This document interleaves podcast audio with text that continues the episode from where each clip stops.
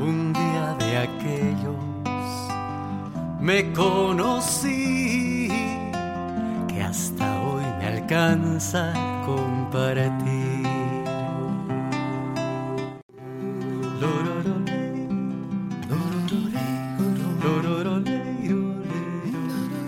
empezamos entonces este nuestro nuevo episodio.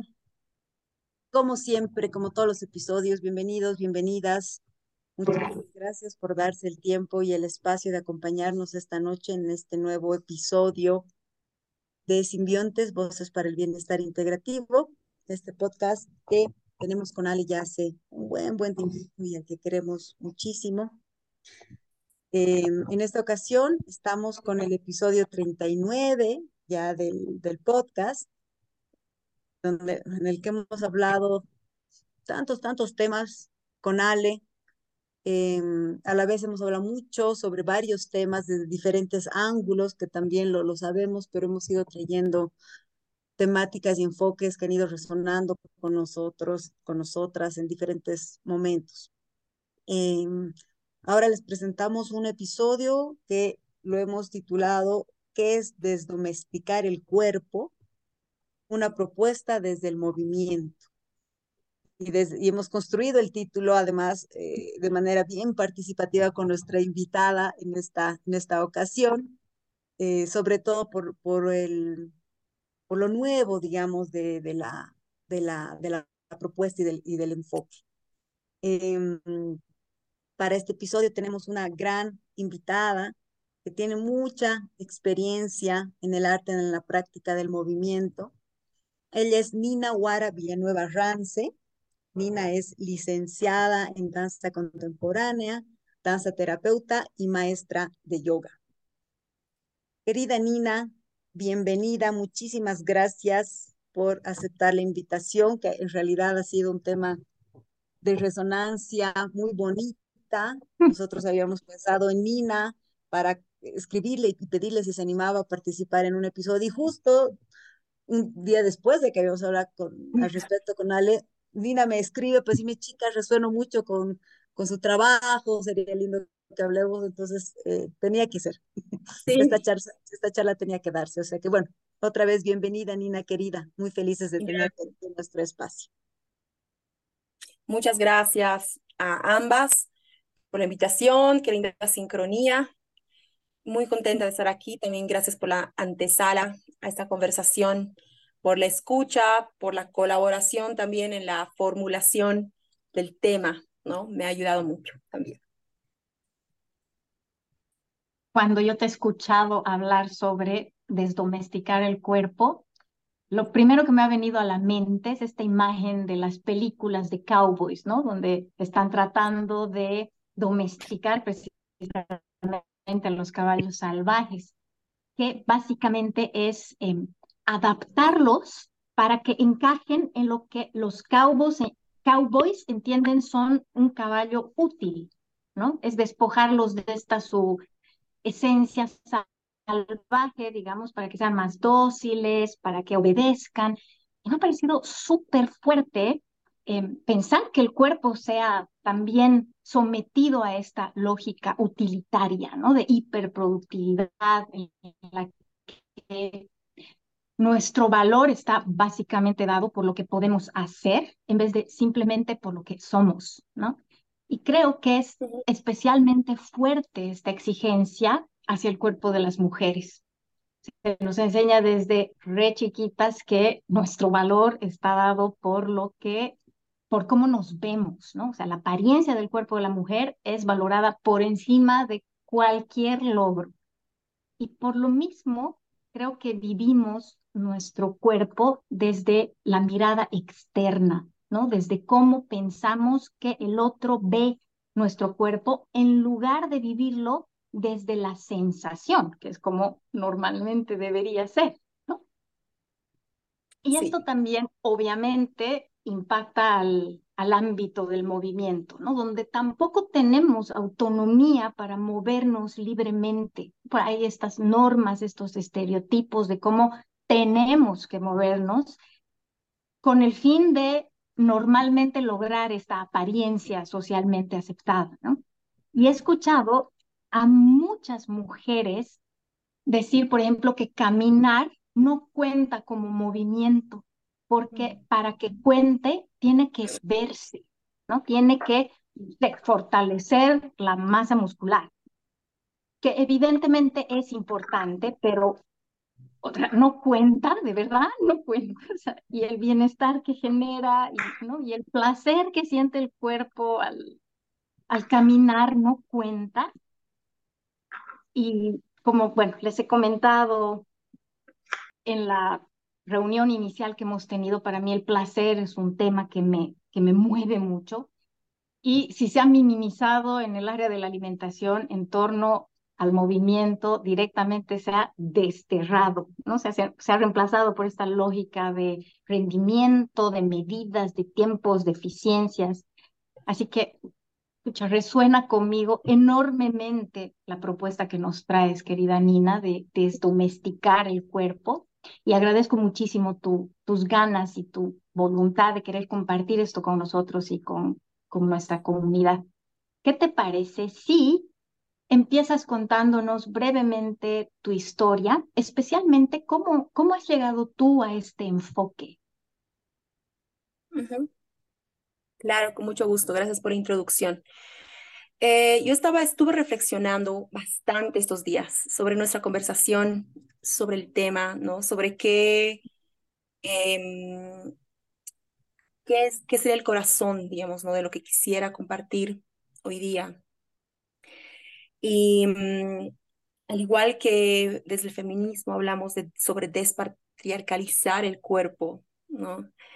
Eh, en esta ocasión, el desdomesticar se me vino muy fuerte, como mm, eh, en resonancia a mm, un movimiento también creciente en el campo del bienestar, ¿no? Que es, en inglés se le llama el rewilding, ¿no? Wild, bueno, en inglés en este caso, eh, lo natural, lo salvaje, lo silvestre, ¿no?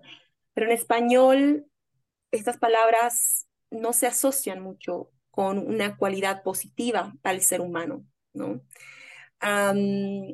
entonces, bueno, parte de ahí, pero para responder a tu pregunta, estuve reflexionando mucho, ¿no? Y, mm, comparto eh, un poquito sobre mi proceso y mi historia personal con este tema, ¿no? Y me estaba acordando mucho de la niña y adolescente que fui, una niña que aprendió, eh, que empezó a aprender ballet a sus tres años. El ballet fue mi primer pasión, mi primer amor. Em, pero una, una niña, una adolescente muy aplicada, muy perfeccionista en muchos aspectos. Y fui de ser una niña muy, me gustaba hacer reír a la gente. Eh, tenía esa, esa parte mía muy extrovertida y pasé a ser una niña ya, ya mi primera infancia, ¿no? Eso, mm, un poquito más conectada tal vez a mi, a mi, a mi naturaleza innata eh, y a esa chispa de niña, ¿no? Y ya a una, eh, a una alumna, no solo de, ballet, sino una alumna colegial, eh, muy perfeccionista, con mucha vergüenza, ¿no? Yo vivía con mucha vergüenza de decir lo correcto, de verme correctamente, de encajar. Y a ser un adolescente em, poco con esas mismas características, siempre queriendo, buscando la perfección. Yo creo que el ballet ha tenido que ver con eso. Mi mamá, yo crecí con una mamá feminista, por ahí tal vez no viene eso, ¿no? Eh, una mamá bastante, una, con un bastante radical, bastante libre en su cuerpo, que se vestía como ella quería y a mí me daba mucha vergüenza. Em, pero el ballet yo creo que tiene mucho que ver, esa, esa, esa, disciplina corporal que me encantaba y que me ha dado mucha destreza física, sí, lo reconozco, pero siempre frente al espejo, ¿no? siempre la, la, niña que se ponía al lado del espejo, que se criticaba su cuerpo, que se comparaba con las demás. Entonces, em, eso ha seguido en mi adolescencia y eh, pero ya con patrones mucho más estrictos, ¿no? Eh, de cómo debería ser eh, mi, mi, cuerpo, ¿no? Em, y haciendo fast, fast forward, ¿no? Em, de los ya a, mi, a mi, adultez, em, sintiéndome hoy en día libre en mi cuerpo, mucho más libre, no, no solo en la manera en que me puedo mover, sino ver, eh, sentir mi relación con el alimento, etcétera, ¿no? Eh, que es en sí otro tema, pero eh, estaba haciendo esa, eh, esa recapitulación y entendiendo que he tenido que deconstruir mucho de mi aprendizaje físico y condicionamiento físico que he aprendido desde la danza, más desde el ballet clásico, después vino la, la danza contemporánea, lo estudié en la universidad y me tomó bastante tiempo volver a reconectarme con la danza, con el baile, desde el placer, desde el placer ah. de moverme, eh, no para la nota, no para el escenario, no para crear un proyecto, ¿no? Simplemente el placer de moverme. Por eso también el placer, un tema bastante importante, ¿no? Y después de soltar un poco el, la, mm, la, parte academicista, digamos, de la danza en mi caso, eh, y de rodearme también de otras personas ahí en Inglaterra, eh, fue, fue, fue un proceso de unos, yo diría, de unos 10 años, ¿no? Ya mi, mi, mi adultez, en mis 20, mm, ¿no? De mis 25 para adelante, digamos, eh, de, de, construcción, ¿no? Entonces, hoy en día... Sí, veo atrás y aprecio el camino recorrido porque también me ha hecho comprender em, ese condicionamiento que muchas personas, no solo mujeres, sino personas, hay mucho condicionamiento también que los varones llevan desde sus cuerpos, incluso pensemos en el servicio militar, por ejemplo, pensemos que en educación física nos separan varones y mujeres. Yo, yo, yo hablo con mi hermanita y ella tiene 13 años, está en nivel, no, perdón, 14. Y me dice, y los chicos hacen esto y esto y esto y esto en educación física, es muy divertido y hacen volteretas y esto y nosotros hacemos boli y básquet, ¿no?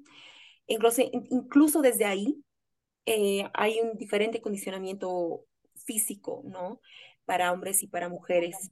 Entonces, bueno, eso ahí lo dejo por por el, por el momento. Gracias, querida Nina.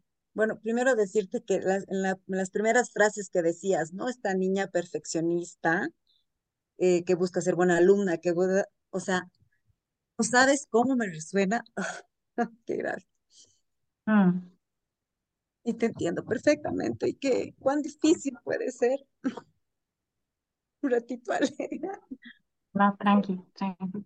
Pregúntate Sí, tranquila, tranquila. Mm. Sí. Se me paran los pelos, perdón, yo tampoco puedo hablar ahorita. A ver. Sí, a ver, me impacta a mí esto, esto que comentabas de lo que te decía tu hermanita, ¿no? O sea, desde chiquitas, este, estos estereotipos de género también impactan en la manera en la que nos movemos, ¿no? Esto de, de lo que decía tu hermanita, a los niños se les permite, incluso se les incentiva mucho más a moverse, ¿no? Los juegos de los chicos son físicos, son más divertidos, son más libres, más espontáneos. En cambio, las chicas tienen que ser delicadas, frágiles, tranquilas, perfectas, ¿no? O sea, realmente hay una exigencia muy grande. Incluso en la ropa, ¿no? O sea, la ropa de los niños es cómoda, o sea, se piensa para que sea cómoda. La ropa de las niñas se piensa para que sea bonita, ¿no? Y, mm. y literalmente eh, la ropa es bien limitante en cuanto, en cuanto al movimiento. Y obviamente esto nos desconecta ¿no? del cuerpo porque a todo esto se le suma esta búsqueda constante por alcanzar este estereotipo, ¿no? Que es esto que decías tú, esta niña que se ve al espejo y, y refleja cómo tiene que ser para ser aceptada, ¿no? O sea, este cuerpo socialmente aceptado y la relación con nuestro cuerpo se reduce a controlarlo. Sí, Y en esencia, o sea, si tenemos que controlar algo es porque no confiamos, ¿no? Y esto se me hace muy fuerte porque no es que sea natural, sino es algo con lo que se nos socializa, ¿no? Se nos socializa para desconfiar de nuestro cuerpo, para luchar contra el cuerpo. Y qué cansado, o sea, qué cansado vivir controlando. Y además qué dañino, ¿no? O sea, con este afán de controlar, desregulamos todo.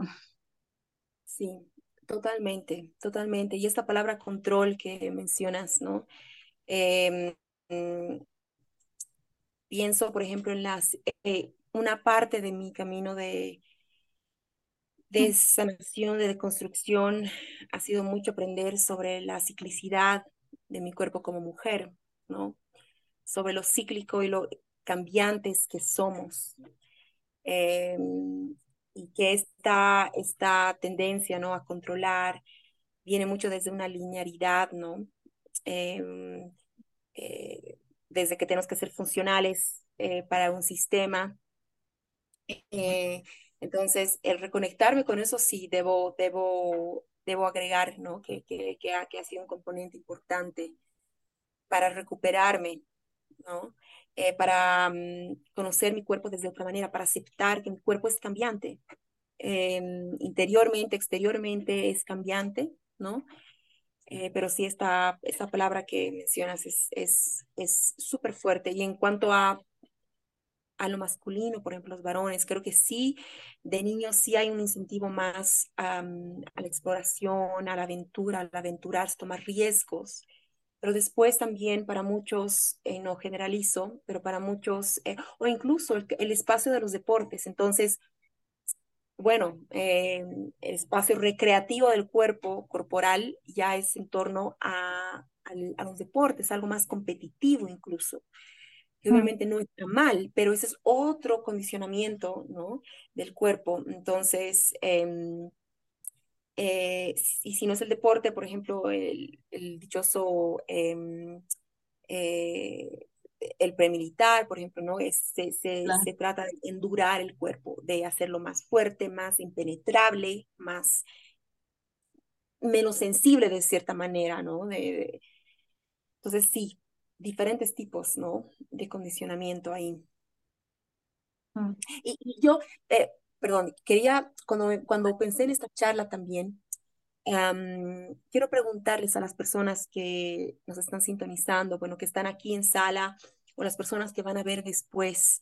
Con eso quería empezar, pero bueno, a veces las cosas van de otra manera. Eh, quiero preguntarles que si identifican alguna relación predominante con sus cuerpos hoy en día. Em, tal vez no hay una, yo reflexionando, tengo muchas relaciones, diferentes tipos de relaciones con mi corporalidad, con mi cuerpo, ¿no? Pero me interesa, ¿no? Eh, lanzar la pregunta, ¿no? Si, si tiene alguna relación predominante y una reflexión también hacia cómo cada persona que sintoniza esta charla eh, nota que mm, se relaciona con su cuerpo en el entorno que le rodea, ya trayendo la atención al entorno, entorno doméstico, entorno laboral, entorno eh, de la calle, afuera, ¿no? Lo social, entonces, porque cada persona tiene una experiencia única, una memoria corporal también única, entonces, eso, ahí también lanzar, lanzar esa pregunta. Ya, ya he vuelto. A medias, pero he vuelto. Hablando de la ciclicidad que mencionaba la, la niña, estoy en un ciclo bien sensible y susceptible, entonces realmente he reaccionado súper fuerte con algunas palabras que comentabas, Nina querida. Pero aterrizando también ya un poco más en la empezaste a comentarnos al comiencito un poquito eh, sobre el, qué es y qué se entiende por desdomesticación del cuerpo. Si puedes contarnos un poco más para que, no, porque suena igual, así como medio que capto, pero no tanto. Entonces, ¿qué más podríamos compartir al respecto, por favor? Ok, ok, también lo sigo. Sí, mira, entonces, eh, otra vez, quiero devolver nuestra atención, eh, devolver mi atención al aquí y ahora, ¿no? A esta silla, a ese escritorio. estoy ahorita sin zapatos. Eh, no sé cómo están ustedes. Obviamente estamos frente a una pantalla, ¿no? Pero otra vez, em, eh, estamos como en la ciudad, vivimos de maneras un poco mm, generalizadas. Obviamente hay muchas, eh, muchos tipos de vivienda, disposición de espacio, más grande, más pequeño, con más personas, con menos personas. Hay mucha diversidad ahí, ¿no? Pero mm, yo voy notando, ¿no? Cómo el espacio, empezamos por el espacio doméstico, porque de ahí viene el de desdomesticar, ¿no? Em, la domesticación, con respecto a lo que mencionaba Ale, como un acto de amaestramiento, ¿no?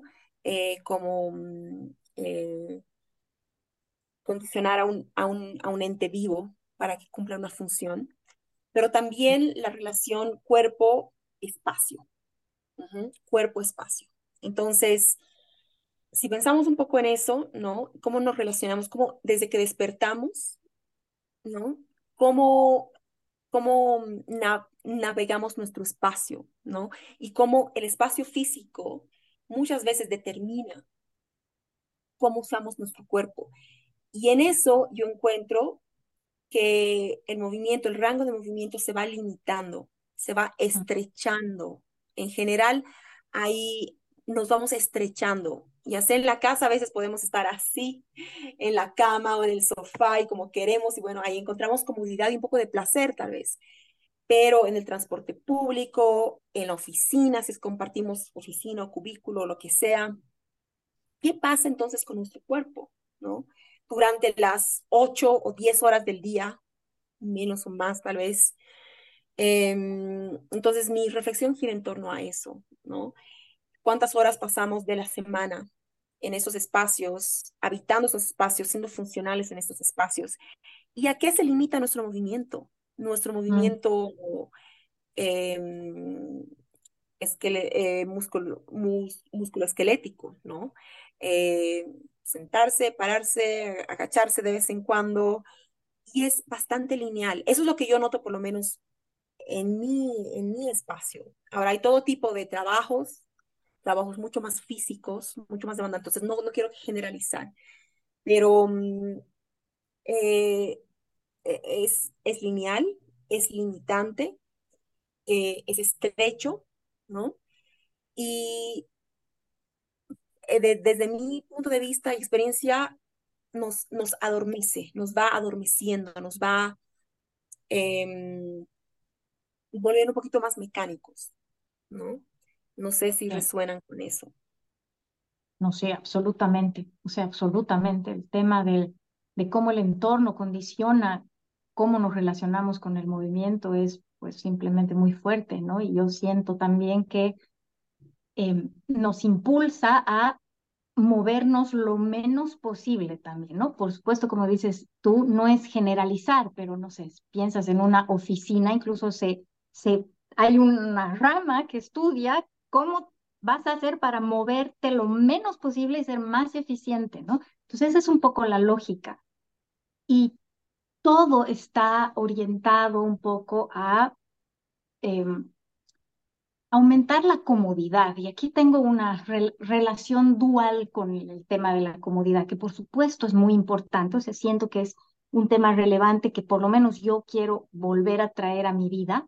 Al mismo tiempo, la comodidad nos debilita muchísimo, ¿no? Esto de ya no poder subir gradas, porque, no sé, gradas eléctricas o o cosas por el estilo, o ya no caminar ni a la esquina para comprar algo, porque ahora puedes comprar llamando y que llegue hasta tu puerta, es pues fuertísimo y obviamente nos condiciona que nos movamos mucho menos, ¿no?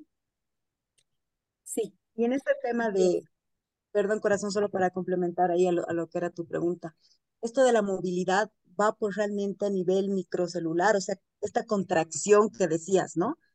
Totalmente. O sea, todo se contrae el músculo, mi respiración se contrae, todo se contrae. O sea, hay una cosa así, entonces todo en el cuerpo y en el ser se mueve menos, ¿no? O sea, no es, es como que va así desde lo macro con el espacio y va hacia adentro, hacia adentro, hacia adentro, ¿no? Entonces realmente hay esta contracción del poco mover, como somos seres absolutamente integrales, empieza a afectar todo, o sea, se contrae la forma de ver la vida, se, o sea, no hay como este proceso en todo a partir de una, digamos, contracción del propio movimiento físico y empieza a afectar a otras áreas también, ¿no? Entonces es, mm. es así como fuerte. Fuerte, ajá. Se contrae tu vida. Digamos, esa sensación me da también a lo que nos Sí, sí, totalmente, totalmente. Es limitante. Ajá. Es, es limitante, es funcional, pero es limitante. Entonces, mucho del desdomesticar, como yo le llamo, es eh, más desde un, desde un em, enfoque muy físico, por así decirlo, eh, sin, más profundo, ¿no? Es decir, ok, si mi movimiento doméstico o laboral o lo que sea se limita a ciertos rangos de movimiento, ¿no? Muy frontales, lineales, bastante limitados. El desdomesticar, ¿qué es entonces? Eh, para mí es animarse a ocupar espacios eh, que nos sacan diferentes espacios. Y con eso quiero decir, eh, puede ser un espacio incluso citadino, pero por ejemplo un espacio, puede ser un espacio verde, con el cielo arriba, el pasto abajo, si no hay eso, que es difícil encontrar en La Paz muchas veces, eh, yo encuentro mucha libertad en un, un espacio de movimiento, ¿no? Un, un, sueño que yo he tenido siempre ha sido un espacio vacío. Decía, si algún día tengo la posibilidad, quiero un estudio y es literalmente imaginación, es un espacio vacío, con espacio para movernos. Muchas personas, desde mi experiencia facilitando clases y sesiones creativas de movimiento, se congelan en un espacio amplio de movimiento. Si, si algunas veces decimos, puedes moverte como quieras, nos congelamos. eh, parece un poco el arte de guiar ahí, bueno, ya es otra cosa, el arte de guiar la improvisación, ¿no? Tiene que ver con dar elementos para que la persona pueda, ah, estoy usando espacio, estoy usando tiempo, estoy usando, bueno, solo el torso, solo el brazo, ¿no? Hay una ayudita. Pero eso yo noto, ¿no? Entonces, por ejemplo, en las clases de yoga siempre hago énfasis en ocupar espacio espacio. Hay posturas, por ejemplo, la secuencia de guerreros, etcétera, donde ocupamos bastante espacio. Nuestra base ya no es solo nuestros dos pies que están así, o así, o así cruzados, como pasa muchas veces. Eh, ampliamos nuestra base, abrimos los brazos y, y em, nos movemos, tal vez, quizás no 360 grados exactamente, pero fuera un poquito de lo lineal y frontal somos mucho más que esto, ¿no? Nos podemos, hay, ¿no? Torsión, las posibilidades de movimiento. Entonces, desdomesticar para mí es habitar, ocupar espacios intencionales, ¿no? Donde el cuerpo responde a el elemento espacio, el elemento de, em, si hay, por ejemplo, otros estímulos, ¿no? Los, los estímulos nos sirven mucho, ¿no? Estás en la naturaleza, tienes todo tipo de estímulos ambientales, ¿no? Sonoros, de todo tipo. Explora. Una vez que ya te vas y exploras y caminas y es otra la experiencia en tu cuerpo, ¿no? Em, sí, y es, y es conectar con, eh, yo observo a mis conejitos, yo tengo dos conejitos y una gata, y les observo mucho, ¿no? En su, en su inteligencia intuitiva, de lo que, quiere, de lo que hacen, momento a momento. Busco comida, juego, me echo, me acurruco, un conejito le lame al otro conejito, eh, van ahí echados, después se paran. Y observándoles, ¿no? Entonces, esa inteligencia intuitiva creo que perdemos con la domesticación, justamente.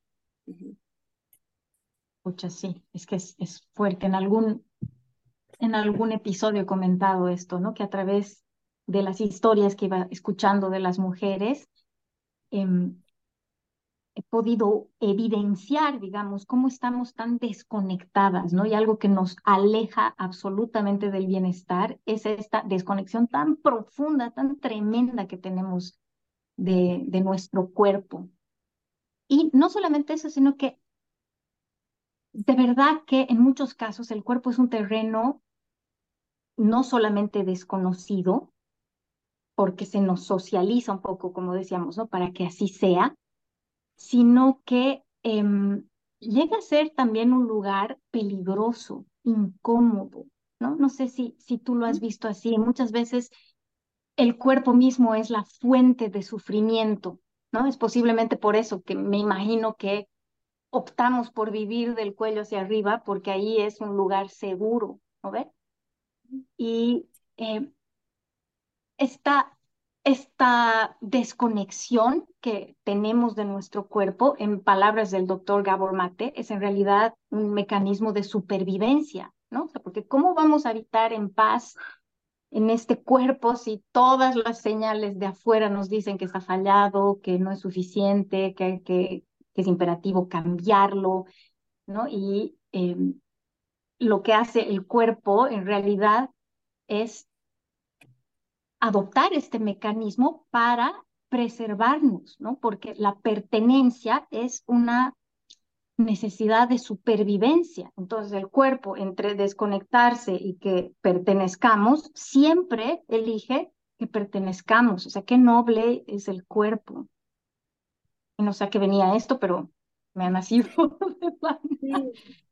sí, sí, sí. ¿Cómo, ¿Cómo abordas tú este tema de la libertad en movimiento? A, eso me venía, de con esto, ¿no? Con esto que a veces es tan difícil conectar por esto que, que comentaba, ¿no? Que el cuerpo se sienta un lugar inseguro o peligroso. Sí, sí, sí, sí. Bien, la libertad de movimiento. Aquí me estoy haciendo apuntes para no desviarme totalmente del tema. Mm, con relación a lo que acabas de decir, eh, por eso quería traer esa pregunta, ¿no? A los oyentes y a las oyentes. ¿Qué relación, si hay alguna relación predominante con nuestros cuerpos? Yo he identificado que por lo menos por 10 años de mi vida, yo he tenido una relación de lucha con mi cuerpo, mm. de lucha constante, de insatisfacción, de dolor, de ah. dolor, de frustración. Y sé que no estoy sola en eso. Y sé que Absolutamente no. Eh, pueden pasar por eso, ¿no? De lucha. Eh, muchas personas pasan por relaciones eh, con, el cuerpo, del cuerpo enfermo, ¿no? De convivir constantemente con, con algo que tiene que ser tratado, ¿no? Con, em, con enfermedades, eh, el cuerpo enfermo, el cuerpo que no obedece, ¿no? Em, el cuerpo adormecido. Quizás algunas personas dicen, no sé, en realidad no me he puesto a pensar y no identifico. Ok, pero yo sugiero que hay, una, hay un adormecimiento y, el adormecimiento también es, una, es un mecanismo, es un mecanismo de defensa y preservación, ¿no? Otras personas, tal vez yo también lo he vivido en mi momento, ¿no? Una relación de descontrol. El control por la polaridad del control es el descontrol. Y muchas veces van, van juntas, como un péndulo. Yo he vivido mucho eso, ¿no? De, del controlar excesivo al total descontrol, al total descontrol. Em, que, que, que, pasa más, ¿no? al, al, ámbito quizás de lo auto, autodestructivo.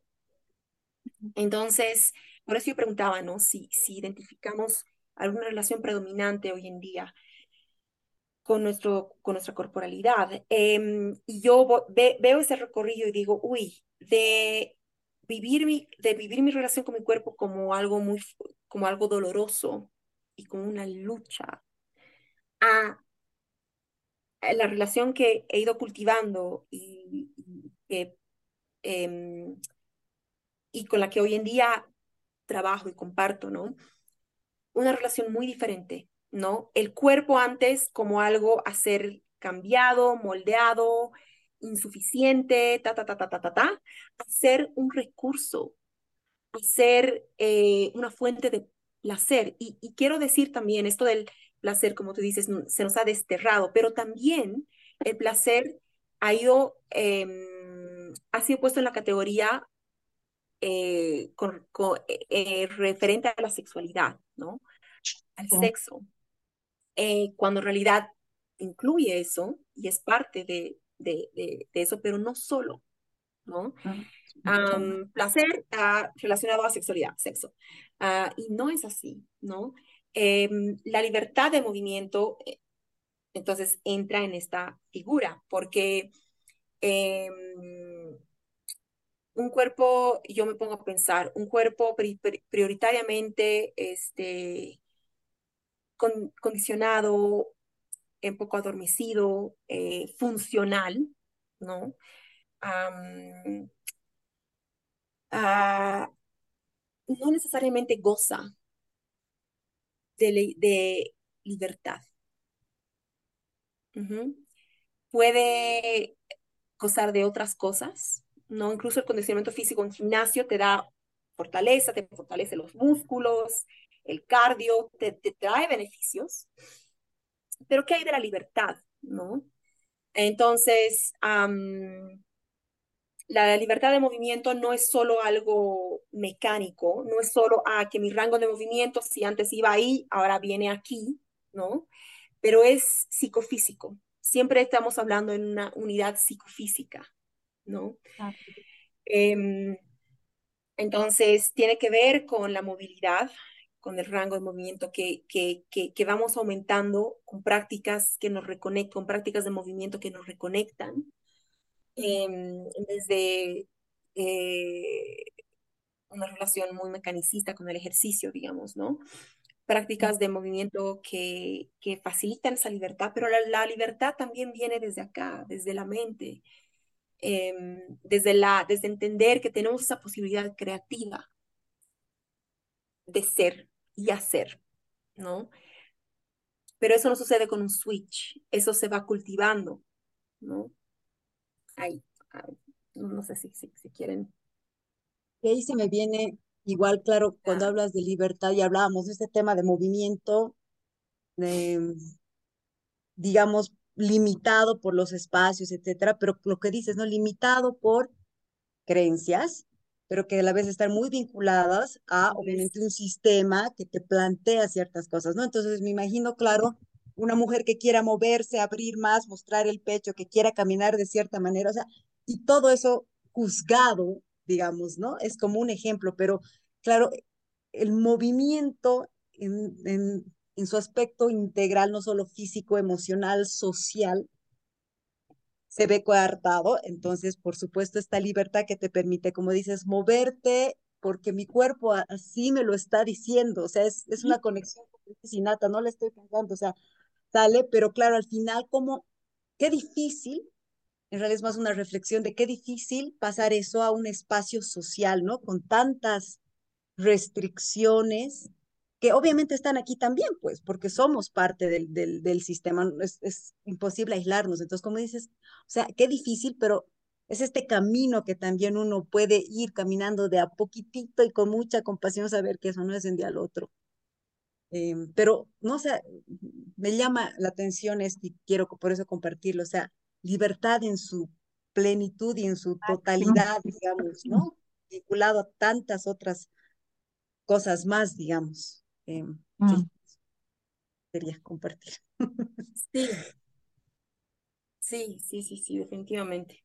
Sí, definitivamente. Y yo me doy cuenta que incluso eh, mi trayecto, digamos, aprendiendo danza em, más eh, académicamente, y en, en, escuela y todo eso, claro, me ha, me ha dado destreza, pero no necesariamente libertad, de, y libertad y libertad de movimiento. La libertad de movimiento ha sido un switch bastante, bastante más de conciencia, bastante más de, de mente, conciencia, ¿no? Acompañada del proceso físico. Em, sí, entonces es, es, es ambos. Tú puedes tener un cuerpo muy em, fortalecido, por así decirlo, eh, en términos fisiológicos, ¿no? Bastante óptimo, ¿no? Pero la pregunta es, es, es ahí. ¿Y cómo? Y, y bueno, y sin, sin tela de juicio, es que tal vez algunas personas disfrutan de una actividad y otras de otra, ¿no? Pero la pregunta es, ¿y cómo, y, entonces, cómo te sientes, digamos? Eh, ¿Cómo, eh, si, si eso te ayuda a integrar, a integrarte también más, más en plenitud como ser humano, ¿no? Como ser sintiente, como ser pensante. Eh, el campo de posibilidades es lo que yo manejo mucho, ¿no? También desde la danza terapia, desde la danza movimiento, es, es, es ayudar a, a las personas a contactarse con su campo de posibilidades, porque muchas veces no, no solo el condicionamiento, sino el trauma nos restringe el campo de posibilidades bastante. Entonces, muchas veces eh, necesitamos estímulos externos para ayudarnos a acceder a esas posibilidades. A veces podemos acceder solos y solas, pero a veces no. ¿no? Y hay muchos diferentes tipos de estímulos beneficiosos para, para acceder, para acceder a, a esas experiencias corporales distintas, distintas de las que ya sabemos o de las que han sido suprimidas. Ahí, Nina querida, no sé si quieres como contarnos igual un poco más, has mencionado ya este tema del movimiento y el placer. ¿Hay algo que quisieras ahondar en relación a esto que te parece importante? Sí. a ver, eh, más y más creo que el espectro del placer, cultivar el espectro del placer es muy importante para mm, un equilibrio en la vida, ¿no? Es como que vamos dentro de los dos polos, bueno, es lo inevitable en la vida es dolor y placer, como seres muy, mm, como seres sintientes, ¿no?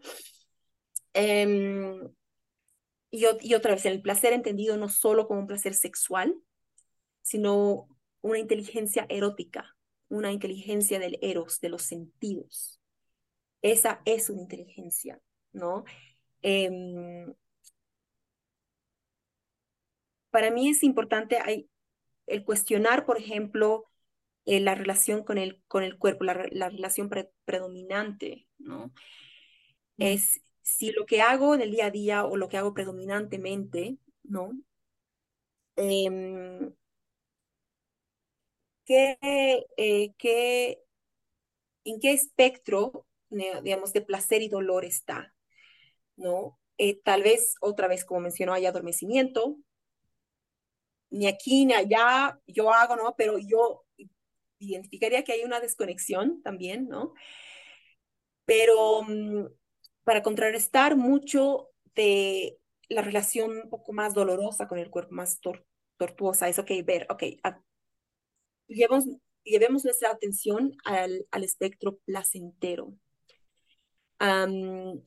el espectro placentero para muchas personas es diferente, ¿no?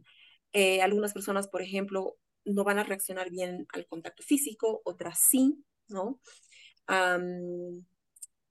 pero muchas de las prácticas que yo, que, yo comparto, las prácticas somáticas, eh, tanto el yoga también, em, nos pone en contacto con eh, nuestro, campo, nuestro campo interoceptivo y propioceptivo, ¿no?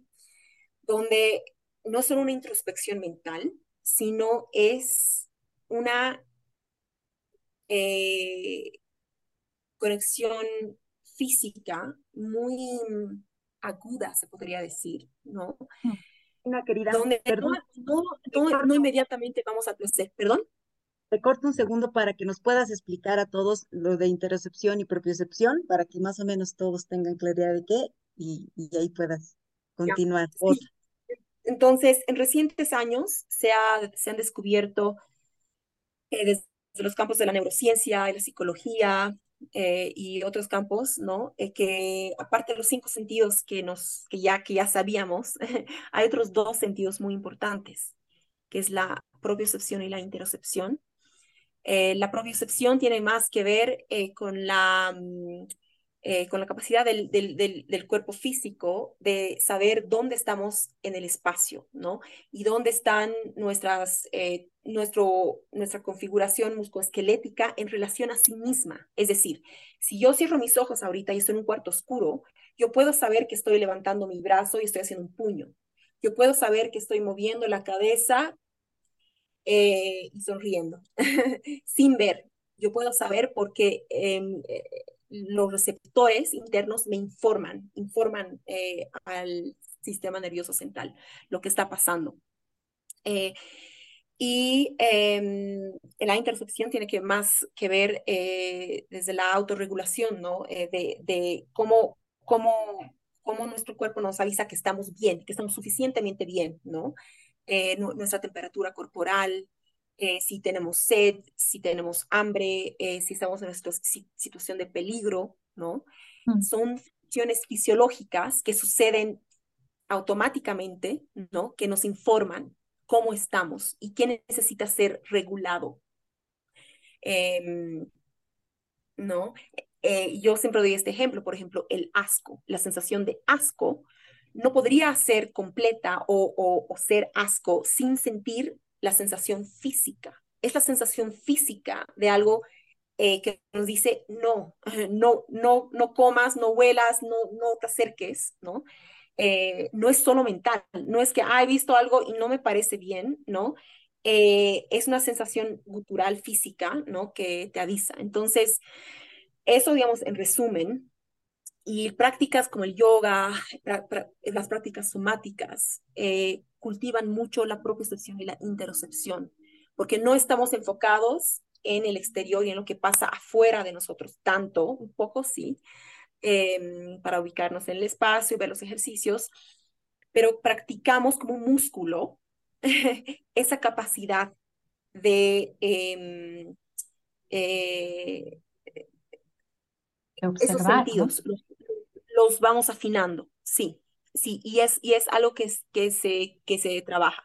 Si yo antes en yoga tenía que ver dónde pongo mi pie y mi brazo y ta, ta, ta, cuanto más lo haga y esté más, más, más em, eh, como en sintonía, y ya lo hago sin tener que ver que eh, ya, mi, ya me sé eh, organizar, ¿no? De manera un poco más eh, automática. Entonces, eh, para ir al punto, digamos, para ir al punto un poco del placer, no es que automáticamente nos contactamos con un espectro del placer como tal, ¿no? Pero es, otra es, es otro tipo de relación con nuestra corporalidad, ¿no? Con nuestra realidad psicofísica. Es otro tipo, es, una, es, es otro tipo de, de calidad y cualidad ¿no? Eh, otros, que, otros, que otras modalidades o la domesticidad no nos dan, ¿no? No, no, no, no, nos, no nos generan o no nos aportan. Em, pero yendo más al campo del placer, es algo, em, a mí me encanta el baile, el baile me, me da mucho placer, ¿no? A otras personas les puede proporcionar placer otro tipo de actividad, ¿no? Eh, guiada por su deseo, ¿no? Por, un, por un deseo, por una pulsión. Es hacer caso a esa pulsión, a qué te da placer en vez de eh, que te va a hacer necesariamente solo eh, bien o más saludable o funcionar mejor o verte mejor, ¿no? y, y sí, y, en, y en definitiva son los sentidos que nos, que nos ayudan, la inteligencia de los sentidos, que nos ayudan a expandir esa capacidad de sentir placer eh, y de identificar ¿no? espacios y modos de, de conectarnos con, con eso, con el placer. Wow, qué bonito. ¿Y qué ¿Cómo impacta este desdomesticar el cuerpo en relación a nuestro entorno? Un poquito estabas comentando eso hace un rato, pero eh, ¿en qué cambia, digamos? ¿No? ¿Cómo, porque esta vez estamos hablando al revés. El entorno eh, domestica al cuerpo de alguna manera. Entonces, ¿cómo, cómo desdomesticar al cuerpo impactaría en nuestro entorno? ¿O estoy entendiendo mal? No, no, no. Yo creo que es una buena pregunta. O sea, yo en lo personal noto que mientras menos me conecto con mi cuerpo, mientras a veces he tenido épocas de no hacer mis prácticas, de, de no atender a mi cuerpo, ¿no? De una manera intencional, de ser más una máquina, un robot. Eh, mi experiencia en el día a día, mi experiencia corporal es, es pobre, eh, caro estrés, vivo con mucho más estrés, etcétera, etcétera. La diferencia que noto, y para responder a tu pregunta, ¿no? Es, es, claro, cuando yo accedo con más frecuencia a espacios eh, donde en, una, en inglés hay una palabra bonita que es unwind, ¿no? Unwind, como eh, me puedo desenvolver. Si, eh, si en el día a día estoy así, me, me, me gusta porque es una, es una imagen además bien visual, ¿no? Donde me puedo desenvolver, ¿no? Mi experiencia del cotidiano en el espacio doméstico es también diferente. Encuentro que hay más espontaneidad, ¿no? Em, de, no solo de movimiento, pero de respuesta a mi entorno, ¿no? Em, eh, me siento más conectada si el entorno no ha cambiado, pero mi experiencia física eh, ya, no es, ya no es tan determinada por, eh, por la funcionalidad del espacio, sino por una vivencia interna, por, por, una, por una sensación, por una cualidad interna eh, de vitalidad. Yo ahí quiero incluir esta palabra, ¿no? Vitalidad, de lo vital, del orden de lo vital, no del orden de lo, de lo automático, ¿no? De lo, de lo apagado. Mm, esa es mi experiencia, ¿no? Pero bueno, eh, igual le, eh, nos preguntaremos si, si hemos ido a un día de, si hemos escalado, si hemos estado afuera o em, si hemos hecho algo eh, para conectarnos con, con, nuestra presencia física. ¿Cómo, ¿Cómo entonces nos vamos a relacionar con el entorno, con otras personas? ¿no? Eh, es, es diferente. Para, para mí, la intuición, el movimiento intuitivo y espontáneo es lo que más alimenta, creo. Eh, es que te cambia, ¿no? O sea, te cambia absolutamente. No sé, para mí el movimiento ha sido de lejos el factor que más me ha ayudado en mi proceso de conocerme. O sea, me parece realmente bien interesante cómo abre puertas algo mucho más grande, ¿no? Y que nos permite experimentar el estar con nosotras desde otro espacio, ¿no? Con, lo, con eso que hablabas tú al principio, con el trauma, con lo que el cuerpo tiene grabado, ¿no? Y que escapa a nuestra conciencia, o sea, no nos damos cuenta. Y es algo que he experimentado sin tener la más mínima noción siquiera de las teorías ni nada, ¿no? Como ciertas posturas, porque yo practico yoga, em, me generaban muchas emociones, ¿no? O sea, a veces era muy incómodo, no solamente se movía mi cuerpo, sino algo adentro mío se movía, como decía Toti hace un ratito.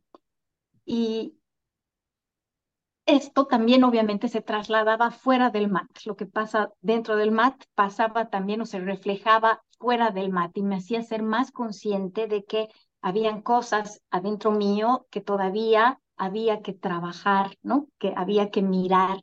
Y me da muchísima ternura pensar cómo mi cuerpo ha ido mostrándome esto con tanta delicadeza, ¿no? O sea, esperando un poco a que yo esté preparada para ir viendo eh, esté preparada para ver esto, para poder ver esto en realidad. Entonces, el yoga para mí ha sido esta puerta para conocerme a otro nivel.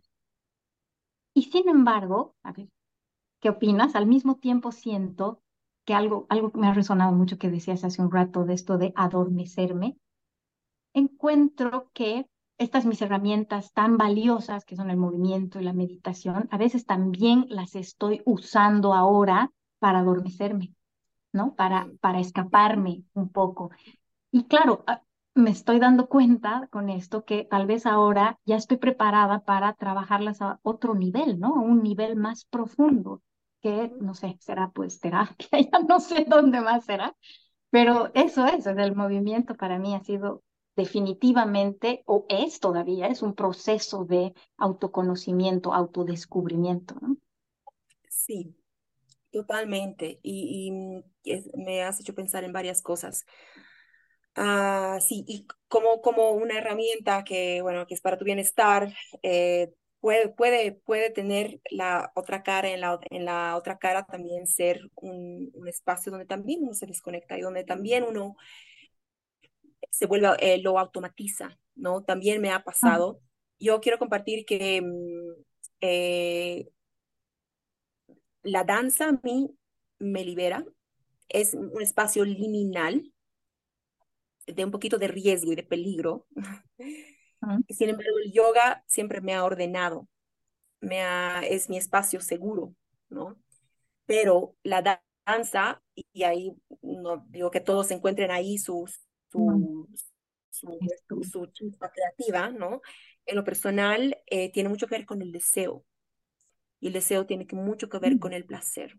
Ya, ya, ya, ya no solo te hablo de, eh, ¿no? de los sentidos físicos, ¿no? Em, la expresión, la expresión, y, y, me nace hablar también sobre la voz. Yo, yo no soy especialista en trabajo de voz, sea que hay muchas personas que trabajan con, con, ese campo. A mí me encanta cantar, siento que es una área igual que no le presto mucha atención, pero por ejemplo, em, el liberar y el expresar a, través de la voz, uh, esto es, es otro, y, y, conectarse también con lo, em, con lo intuitivo, con lo natural, con lo silvestre, ¿no? Desde ahí, que ya las palabras y lo verbal y lo cognitivo dominan. Entonces, como también hay diferentes caminos, diferentes vertientes. Y, por ejemplo, em, los movimientos somáticos y las prácticas somáticas trabajan a un nivel bastante diferente que el yoga. El yoga es como un mapa eh, como, con muchas tradiciones y muchos estilos, etcétera, ¿no? Pero eh, lo, lo, que me gusta del yoga es que te ayuda mucho al equilibrio, la, la asimetría, haces de este lado, haces del otro lado, hay como una ritualidad, ¿no? Tiene una ritualidad eh, y un arco que se repite en la mayoría de las clases. Pero el movimiento somático nos, nos, nos ayuda a, a recoger la información desde adentro, ¿no? Mm. Desde lo que está pasando. Entonces, no es que, ah, ya, vamos a hacer así y así en yoga, ¿no? Hacemos tal postura y tal postura. En, en el campo somático hay incentivos, hay estímulos verbales con claridad, vamos a trabajar en esta parte del cuerpo y así, pero es un viaje mucho más interno. Entonces, tú en una clase y se puede muy diferente en cuerpos. Em, es una exploración menos lineal, yo podría decir, que el yoga, em, que te conecta mucho más con el, em, con tu campo interno, ¿no? Porque también involucra el campo imaginativo, eh, que es otra área también. Eh, que nos ayuda, ¿no? A integrar, a, a expandir Ah, sí, y una cosita antes de que me olvide. Este, lo lindo de, de esas prácticas, hablando de desdomesticar, es que lo hacemos con los pies descalzos. Y creo que es eh, el estar descalzo tiene mucho más valor de, que, de, de lo que le damos crédito. Eh, voy a compartir algo que lo pensé, eh, lo digo, lo comparto, no lo comparto una parte muy importante de mi propio camino, no estoy prescribiendo absolutamente nada a nadie, yo he hecho modelaje al desnudo por bastante tiempo en Inglaterra, eh, para artistas, para clases de arte. una amiga que lo hacía de manera profesional me dijo, ¿y por qué no pruebas? ¿Te animas? Uy, inicialmente dije, no, pararme desnuda frente a un grupo de no, no, no. Y con mi pasado, además, un poco tortuoso con la relación con mi cuerpo y la aceptación. Pero algo en mí quería hacerlo. Y lo hice durante algunos años, ¿no? De manera profesional ya después. Em, y ha sido parte de mi, de mi recorrido, ¿no? De, de, de de despatriarcalizar también mi cuerpo, de la mirada masculina, ¿no? Mm. De aceptarme, ¿no? Tal y como soy. Pero el estar desnuda, ¿no? Eh, sin eh, el elemento de ropa, que también nos, nos condiciona de muchas maneras, ¿no? Es un campo, es una manera de expresión, pero también eh, tiene otros, otras capas, ¿no? Esto de la ropa.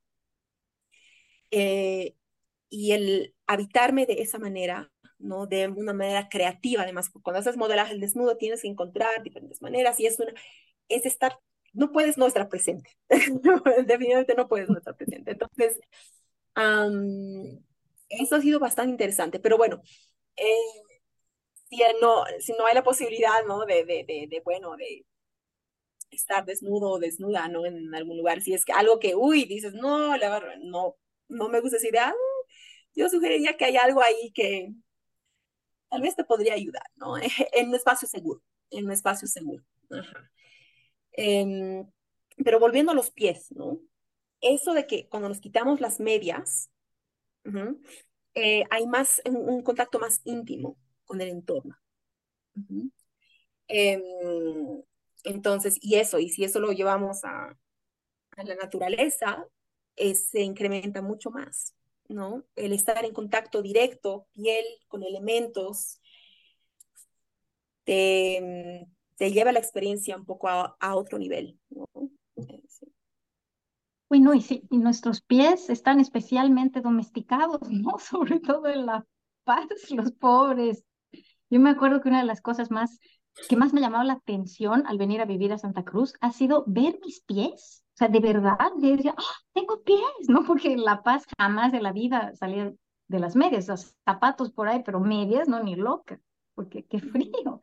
Y aquí ha sido increíble. Y esto, y caminar descalza es pues muy liberador, como dices, eso. De verdad que los pies se sienten diferentes. sí. Mira, punto aparte. Sí, sí, sí, sí, Ajá. Pero ese es una, un pequeño ingrediente de una receta, bueno, habrán varias, ¿no? Para, mm, para desdomesticar, eh, para, para desdomesticarnos un poco, ¿no?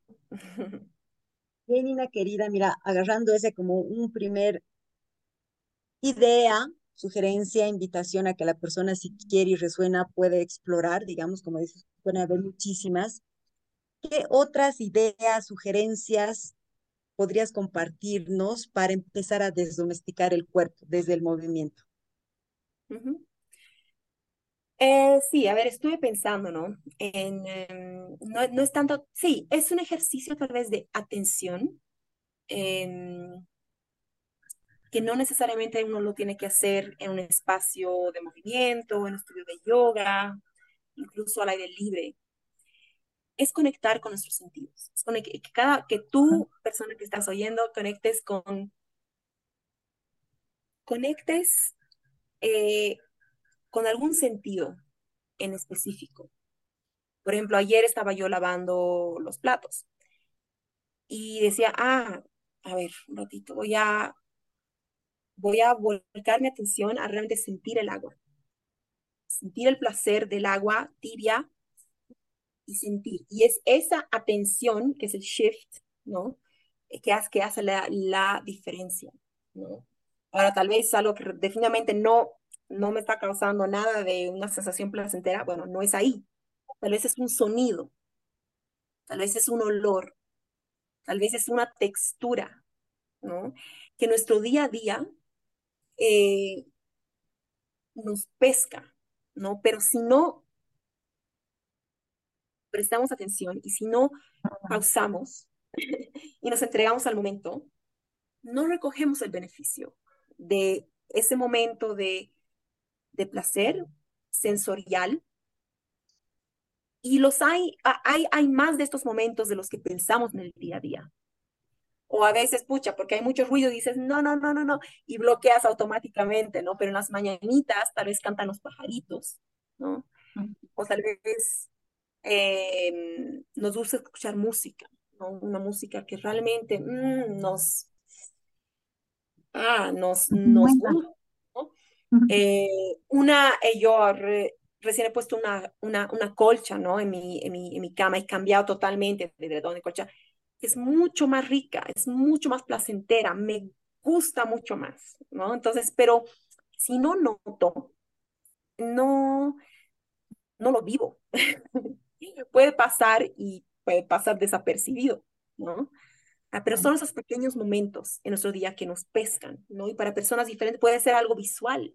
Qué lindo. Y si soy alguien de detenerme a ver la luna o las nubes o algo, qué pero si no, no me detengo a recibir esa, ese momento, em, no recojo el, el beneficio. ¿no? Esa es, esa es mi, mi, invitación por ahí, ¿no? Que te pesquen estos momentos, ¿no? Pero entregarse también estos momentos. Ah, Pequeños permiso de la presencia. Presencia el potencial de placer está en todas partes, solamente hay que estar presente. Sí, sí, entrar en relación con ese momento. Entrar, estar, en, estar en ese momento de receptivo. ¿Qué me está dando? Y que estoy, ¿no? Eh, pero tienes que estar presente, ¿no? Eh, porque si no, pasa y no lo notaste. Y ahorita se me viene una idea más que les, les comparto porque me parece como interesante, ¿no? O sea, si bien podemos estar muy desconectados del placer y el movimiento puede ayudarnos a reconectar, a la vez siento también que también una domesticación está vinculado a que siempre buscamos lo, lo, que, lo bueno, la emoción linda, porque si, si es algo malo, o sea, si es una emoción mala, entre comillas, no sé, eh, ansiedad, rabia, miedo, em, dolor, ¿no? estas emociones y cosas de la vida que están ahí, que están presentes y que siempre van a estar. Y también nos, nos, es como que una sociedad nos obliga a decir, escapar eso, eso no, eso no. Pero siento también, y por lo menos también lo, lo he experimentado a partir del movimiento y muchísimo a partir de la práctica de respiración, es conectar y aceptar esos momentos, movimientos, estados de incomodidad, porque la vida también tiene eso, ¿no? Y entonces no queremos solamente las cosas bonitas, o sea, hay las otras y está bien que hayan, porque es parte de la vida, ¿no? Entonces, quería traer un poco eso porque al menos en mi caso ha sido bien importante, digamos, ¿no? Yo que he vivido muchos años y sigue de, presente en mi vida de diferente manera la ansiedad, ha sido como aceptar también que está ahí, ¿no? O sea, como decían, romper esta lógica, ya no, no lo controlo, no quiero controlar mi cuerpo, no quiero controlar la ansiedad, la dejo ir, a veces se va, que básicamente solo e, eso ha, hecho que se vaya, pero a veces está ahí y tengo que aceptarla y cuando la acepta es mucho más amigable, digámoslo así, no sé cómo decirlo, ¿no? Entonces, sí, entonces creo que no sé, quería también como compartir eso, eh, porque tal vez sonaba que no, solo queremos buscar placer, placer, placer, pero creo que también mm. está este otro lado, ¿no? Del movimiento, de otras cosas, pero en este caso el movimiento que te ayuda a esa conexión con todo y aceptación también de estas cosas, que igual, ¿no? Cuando te mueves, como sientes? ¿No? O sea, ah, está medio incómodo, entonces tal vez tengo que, que mover, o tal vez no. A ver, mantendré un ratito esa posición si no hay dolor fuerte, ¿no? Mantendré un poco y tal vez está bien y pasa y a veces esa incomodidad simplemente fluye, ¿no? No sé. Eso también como quería traer porque ha sido así interesante, importante para mí, pero vuelve a la lógica de conexión con, con el cuerpo, ¿no? Sí, eso igual quería comentar. Sí, sí, sí, no, totalmente. Creo que es em, em, bueno, ¿no? Que, o positivo esto del no evadir, porque sí, sí, también no hay una predominancia placer, placer, placer, ¿no? Y hay toda esta mm. Capa, digamos, de, del hedonismo, digamos, ¿no? Que nos, eh, nos alimentan mucho, ¿no? Esto de los, de los medios y, eh, y gravitar hacia el placer, pero ¿qué tipo de placer? Hay también una pregunta. y evadir lo incómodo, eh, evadir el dolor o lo incómodo, ¿no? Entonces, em, sí estoy muy de acuerdo, ¿no? que, que, que esa... No sé si tanto desde la desdomesticación del cuerpo, pero desde la integración, eh, desde el embodiment, que es otra palabra que habíamos tocado en la antesala del embodiment. Em, eh, sí, eh, va. Si, e, si evades, adormeces. Y si no adormeces, pues entras en relación, ¿no? A, a, lo que es incómodo. Sí. No, sí, uff. Creo que hay una pregunta, creo, ¿no? Sí, hay algo. Leo, lo tengo acá. Dale, dale. Dice, hay días que se convierten en semanas de desconexión y se refleja, por ejemplo, en las pérdidas de objetos, en derramar cosas, en olvidar recados. A mí me sucede por el estrés en el trabajo. ¿Cómo entrenar la atención consciente para conectarnos en lo cotidiano para funcionar mejor? ¿Qué se les viene a la mente? Y al cuerpo. y a la mente y al cuerpo. sí. A mí lo primero que se me viene a la mente es em, el beneficio de las prácticas eh, de atención plena, ¿no? De mindfulness. Eh, un momento en el día, eh, mejor si es más de cinco minutos, diez minutos, veinte minutos de respirar, y de ser y de, ¿no? Bueno, una práctica más, más meditativa por ahí, ¿no? Sí, sí, sí, un poco, si la problemática es un poco esto del olvido y, eh, ¿no?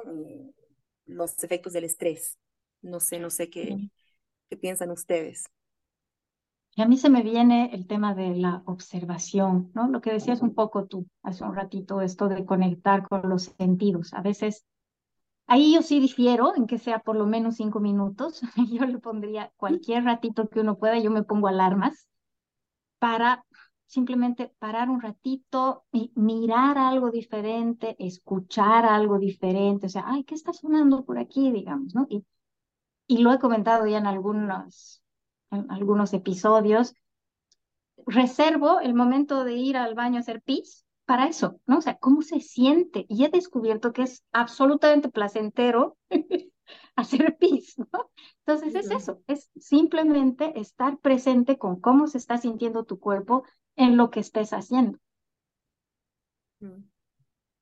A mí se me viene pausa y respira. O sea, para mí es así, darte una, una pausita, igual, en el momento que estés, o sea, eso creo que es importante. A veces pensamos que esto es un trabajo y hay que, no sé, y hay una, bueno, hay, hay mucha teoría y, estudios por detrás, pero que hay mucha complejidad alrededor de esto, pero el mm. simple hecho así de, como dices, parar, observar, respirar un poco para tratar de desacelerar las 80 mil cosas que hay ahí, eso es, y tratar de hacerlo varias vecesitas, varias vecesitas, es como que vas haciendo que tu cuerpo conecte con eso cada vez más rápido, ¿no? Al comienzo le va a costar, pero luego si lo sigues haciendo, ahora puedes tener prácticas, si te interesa, más constantes de yoga, de movimiento somático, de respiración, que obviamente te van a también ayudar, digamos, ¿no? Pero si no está en lo que quieres hacer, si es mucho tiempo lo que tú decidas, puedes en estos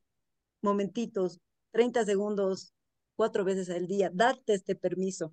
No dejes que la aceleración del día a día te gane, porque al final es así, ¿no? Entonces, un ratito, como dice Lale, no importa, me voy a poner una alarmita, ya, súper, te funciona la alarma, entonces ponte alarma, no veo, no sé, mm. lo que fuera, o sea, segunditos de parata y la, el cuerpo funciona así, la mente funciona así. Siempre le, le digo a Lale, porque es parte igual de mi proceso, estos caminos que he ido generando en mi cerebro con la ansiedad, y así caminos, por eso tenía una reacción tan alucinantemente inmediata. Mm también vas generando otros caminos hacia otras cosas neuronales y físicas, fisiológicas también de respuesta, con el tiempo y la práctica. Eso sí es importante, ¿no? No hay la pastillita mágica, no hay, no hay, no hay cinco minutitos al día y ya está mi cuerpo. O sea, tienes que darte el permiso de seguir explorando y necesita tu cuerpito su, su tiempo y su, o sea, prácticas de una u otra manera, aunque sean cortitas o grandes, ¿no? Sí, al final en el estoy de acuerdo. Puede ser grande o pequeño y también una palabra se me viene a la mente ahorita, recuperar nuestra autonomía. Porque es en esos momentos de pausa, ¿no? Entre en que aparentemente todo lo que tenemos que hacer y nos está mandando, ¿no? Estamos ah. esa pausa de recuperar autonomía. A ver, puede ser un minuto, puede ser un suspiro, eh, pero, y también yo, mira, con, con, mi cuerpo, ¿no? Vamos mucho para adelante. Yo, a prestar atención a ustedes, estoy así, ¿no? Que es algo casi automático. mucho, mucho en, en mis clases, eh, empezamos varias veces con cobrar conciencia de... de, volver al ¿no? Sí, al eje, al eje volver al eje, porque nuestro día a día, el que hace, estamos así, frontales así, así, desde la torre de mm. control. Y una vez que, y hay prácticas también, no, no solo de meditación y eso, neutralizar, también para la persona que ha preguntado eso, ¿no? Yo, yo creo que lo útil de neutralizar el cuerpo, sea con respiración, pero también con tu postura. Entonces, tal vez estás sentada o tal vez estás parada, ¿no? Con piernas paralelas, brazos no cruzados, porque generalmente estamos cruzando y estamos descolocando el cuerpo, que no está mal, pero lo, lo hacemos, neutralizar nos ayuda mucho a recuperar la autonomía psicofísica.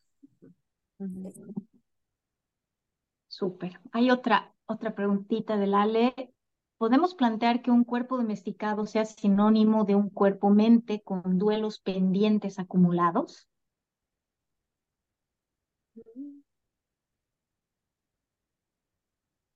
De un mm. cuerpo mente con... Un cuerpo mente con duelos pendientes acumulados.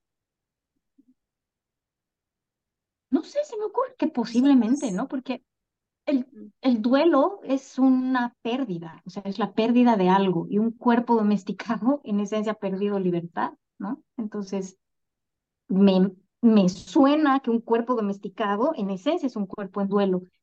Al mismo tiempo, no sé si si necesariamente son los duelos acumulados. Mm, sí, tal vez no necesariamente, ¿no? Que hace que nuestro cuerpo sea prioritariamente, si no tenemos estas otras áreas, digamos, de movilidad y movimiento en nuestros cuerpos, con, con, nuestros cuerpos, no sea predominantemente esta respuesta al entorno, únicamente, mm. es que se, se, vuelve limitado. Pero con respuesta a esa pregunta del, del, del Ale, ¿no? Hace poquito, eh, bueno, no, no hace poco, hace un año, digamos que falleció mi hermano. Y mm, después de que falleció, este, yo, yo, yo tenía muchas ganas de crear un espacio de movimiento para personas en duelo. Eh, dije, a ver, ¿a ¿cuándo es el momento? Voy a ver bien el momento, porque tampoco lo quería hacer cuando yo estaba muy en el, en el grueso, digamos, del duelo, ¿no? Pero dije, a ver, pasa un poquito. ¿Por qué? Porque yo identifiqué una necesidad y no sé si Ale va a resonar con esto, ¿no? Yo identifiqué una, una, una necesidad de darme tiempo y espacio para estar en duelo, pero desde, desde mi cuerpo también. Porque lo que pasa muchas veces es que a veces el duelo eh, te congela, te, ¿cómo es? rigidez, rigidiza, rigidiza, creo que dice rigidiza. Sí, sí, sí. En mi experiencia, tal vez otras personas no. ¿Por qué? Ah, Porque hay una, hay una necesidad de autocontenerse, de hacer esto literalmente, ¿no? Porque si hago esto, me deshago y me derrito y, y tengo miedo. no, no, no, no es fácil estar en esa, en esa situación, en, en ese estado. Em, entonces yo identifiqué esa necesidad, yo visualicé un espacio, ¿no? De tal vez una estación de yoga, pero para personas en duelo. ¿Por qué? Porque ¿qué pasa con el duelo? Eh, ya con el fallecimiento de mi hermano es la tercera pérdida consecutiva en estos tres años que llevo. Entonces, tengo una dosis también muy, muy fuerte de atravesar duelo.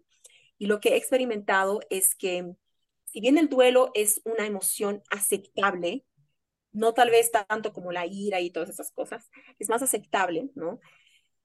Em, pero puedes en general, en libremente decir, sí, este, ¿no? estoy atravesando duelo, mis condolencias, qué sé yo. Pero ¿qué pasa? Que el mundo sigue y la vida sigue, la vida sigue. Pero quien carga un duelo, ¿qué, ¿cómo regulamos entonces? ¿Cómo, cómo, cómo, ¿Cómo regulamos eso que está pasando otra vez con entornos, con espacios? ¿no? Mi experiencia, eh, yo he tenido que reprimir o yo he reprimido inconscientemente mucho del movimiento del duelo, del movimiento del duelo, em, porque no, no he dado un espacio yo propio o porque sentía tal vez que necesitaba contención, ¿no?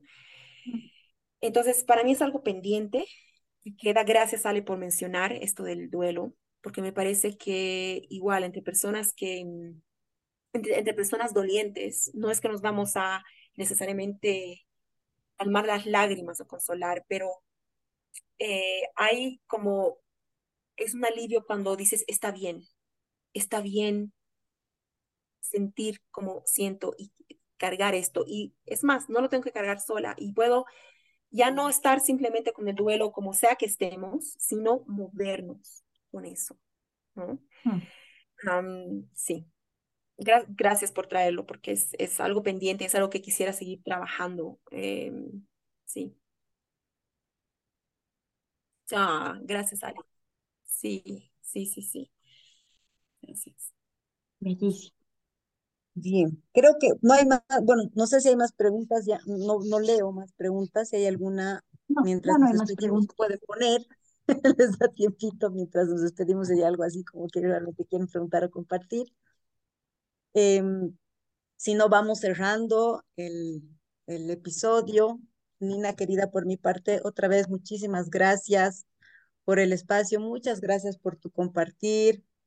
Eh, creo que ese mi llanto inicial era tan necesario, no saben la sensación como de paz que siento ahora, entonces igual gracias por eso, eh, por algo tenía que resonar ahí también.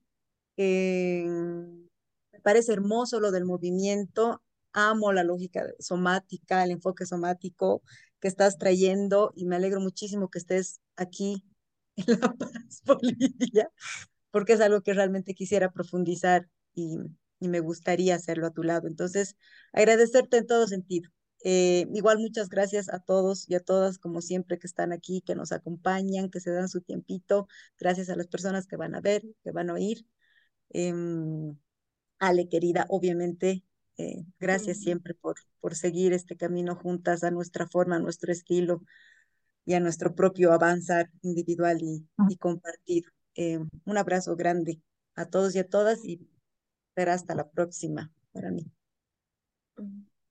Gracias, Nina. No sé si hay algo que tú quieras decir para cerrar el episodio. Sí, bueno, muchas gracias eh, por invitarme, por em, por, por, las personas también que se han hecho presentes. es algo que me, como prioritariamente igual, mi campo es el campo del movimiento, ¿no? el campo de las ideas, de compartir y de organizar pensamientos que a veces me cuesta bastante. es un, es un buen reto para mí y me gusta mucho. Y bueno, invitar igual a las personas que les interese. Yo tengo un centro en Sopocachi, cerca de la Plaza de la Samudio, se llama Mover Ser, tu cuerpo sabe. Ah, eh, y bueno, ahí doy clases semanales de, de, yoga, diferentes tipos de yoga, desde yoga suave hasta el vinyasa, que es más exigente, eh, yoga inicial y, educación somática o movimiento somático también.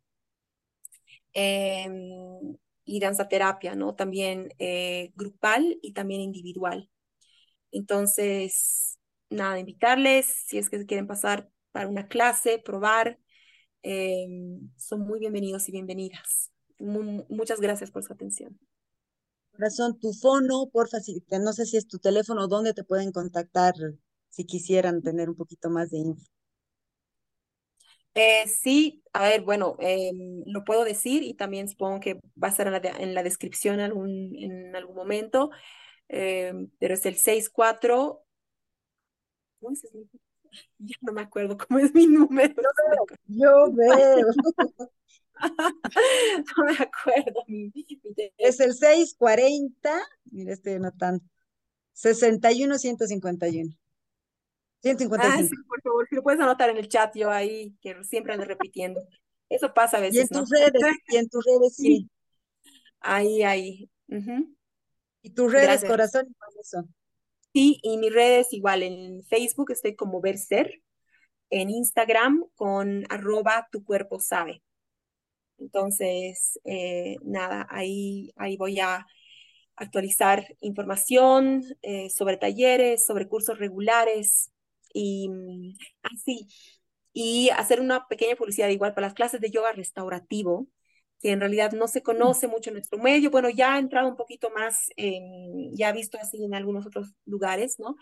Pero yoga restaurativo es una práctica muy reparadora y muy sanadora, especialmente para personas que viven con alto estrés, con también ayuda a la ansiedad. ¿Por qué? Porque a diferencia de otros tipos de, de yoga que son mucho más activos, que hacemos, digamos, en una clase, hacemos muchas más asanas y cosechamos beneficio de eso. El yoga restaurativo trabajamos unas cuatro o cinco sesiones máximo en una sesión y trabajamos con implementos de apoyo, de soporte, para realmente incentivar al cuerpo y al sistema nervioso a soltar a los tejidos musculares, que no, no es lo mismo estirar que soltar un tiempo suficiente, porque eso es lo que quiere el, el, cuerpo. El cuerpo beneficia de tiempo, de paciencia, de un entorno seguro, ¿no?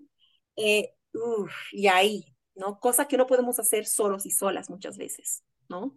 Porque estamos como de guardianes, pero también estamos de, de mm, queriendo recibir beneficio. A veces no, no puedes hacer ambos, ¿no? A veces nomás entregarte es una, una, práctica muy beneficiosa también. Si quieren probar, bienvenidos. Súper, bellísimo. Muchísimas gracias entonces a todos a todas. Nos vemos en un próximo episodio.